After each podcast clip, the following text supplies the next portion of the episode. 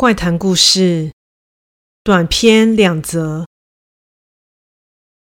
今天的故事一共有两则。第一则视讯通话。我每晚都会和男友视讯通话，因为本人没什么安全感的缘故，加上我俩住得又远，所以就做了如此的要求。男友也二话不说地答应了。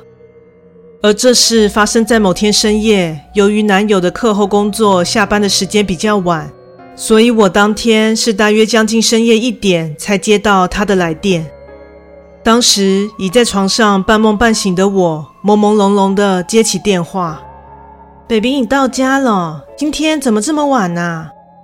这样问的同时，他的身影也映入了我的眼帘，苍白肌肤的衬托下，看上去有一些疲惫。这让我感到有一些心疼。对啊，有一些额外的工作进来了。今天过得都好吗？相较之下，我的生活就规律单纯的多。下课之后，不是返家，就是前往以母亲为名的动保基金会帮忙，就是如此单调的三点一线。我俩就这样聊着，期间男友也照样沐浴更衣。在睡前的工作准备完毕，他终于躺在床上。但此时透过荧幕看见他身后原本已关上的浴室灯光，此时却突然亮起。不过男友正背对着灯光，所以没有察觉。奇怪，你浴室的灯亮了耶？我疑惑道。嗯，是吗？当他顺着我的话回头望去，接着便起身前去将电源关闭。当他再度走回来，坐在床上的同时，他靠在床边的衣柜门突然被打开了。由于门打开发出了声响，所以男友自己也注意到了。怎怎么回事啊？男友喃喃自语着，一边走向衣橱查看。但此时的我发现了十分惊人的现象：一个人正露出半张脸，自漆黑的厕所门中探出头来。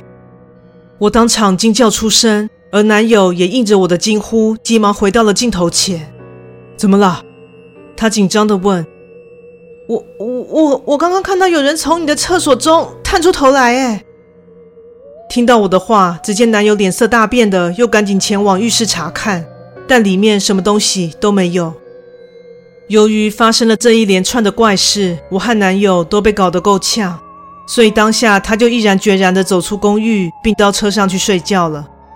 因为之后他在住屋内也没有再发生什么事，所以直到现在，我俩都对那晚的怪异事件毫无头绪。第一则故事结束。第二则，厨房里的男子。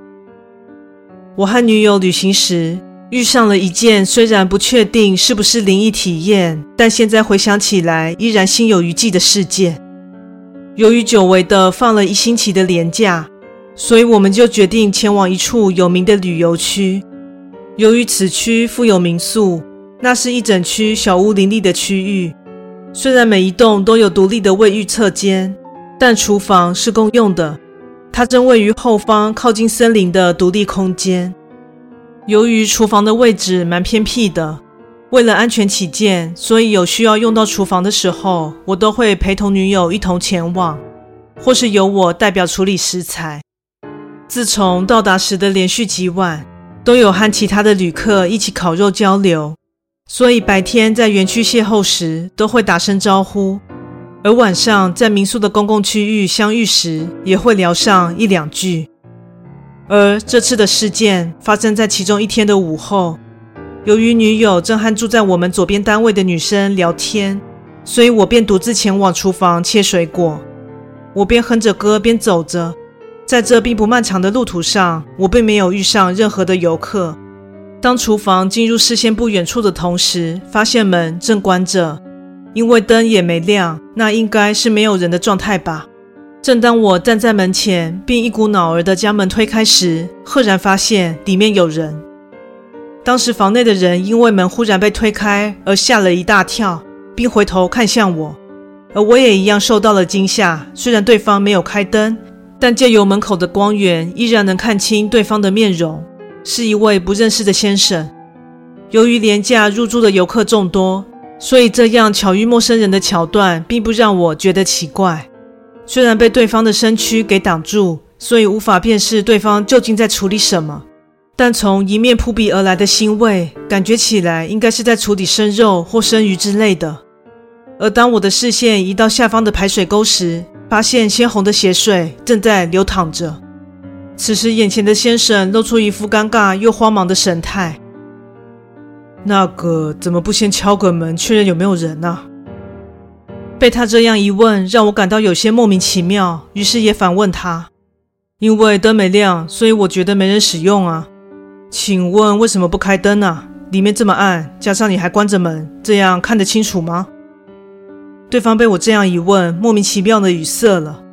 正当我想探究对方究竟在处理什么时，听到了远方女友急切的呼唤声，所以当下中断了念头和动作，并朝女友走过去。怎么了？我问。刚刚听说有游客失踪嘞，对象是 F 栋的太太哦。由于我们住的是 A 栋，F 栋可说是相距甚远，所以说真的，我完全不知道这单位住的是怎么样的人。总之，广场有个协寻说明会，我们去了解一下好了。先回住所将东西摆放好，之后就和女友前去游客中心的广场。当我们抵达时，说明会已经开始了。我们站在人群的后端，此时台上一位面色凝重、眉头深锁的男子正与管理人员一同站在台上，那正是失踪者的丈夫。但在看到他的同时，却让我疑惑了。因为这位男子好像就是我刚刚在厨房撞见的那位先生。虽然这样的巧合让我感到十分惊讶，但也让我对方才发生在厨房的事情非常好奇。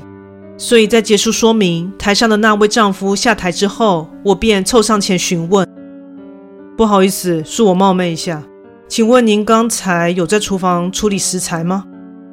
对方听了我的问题后，镇静地回答道。由于太太上午就不知所踪，所以直到刚才都在到处寻找她。您觉得我还会有心情准备食物吗？即使话语十分的合乎逻辑，但眼光锐利的我依旧在他的衬衫上看到了一滴非常细小的红点。而方才在厨房撞见的男士正穿着着衬衫，这让我不禁对他产生了疑心。接着，我又回到厨房查看。但令我意外的是，别说是血腥味了，现场竟然连一滴血水都没有留下。虽然整个场地看似被人为冲洗过，但这行为实属正常，每位游客都会这么做。所以当下在现场已无法发现刚刚那位男士使用过的任何证据了。之后由于没有再对此事加以追踪，所以也就没有进一步的消息了。后来也并没有在媒体上得知进一步的发展，所以应该也不涉及刑事案件吧。或许那位太太早已平安回家了，但愿一切都是和平落幕才好。故事说完喽，感谢你的收听，诚挚欢迎订阅我的频道。若身边也有喜欢悬疑惊悚类故事的朋友，也欢迎将本频道推荐给他们哦。另外，本人在 YouTube 上有频道，在 Facebook 上有粉丝专业，现在 IG 也有账号，欢迎在这三个地方帮我订阅及追踪哦。那我们下次再见。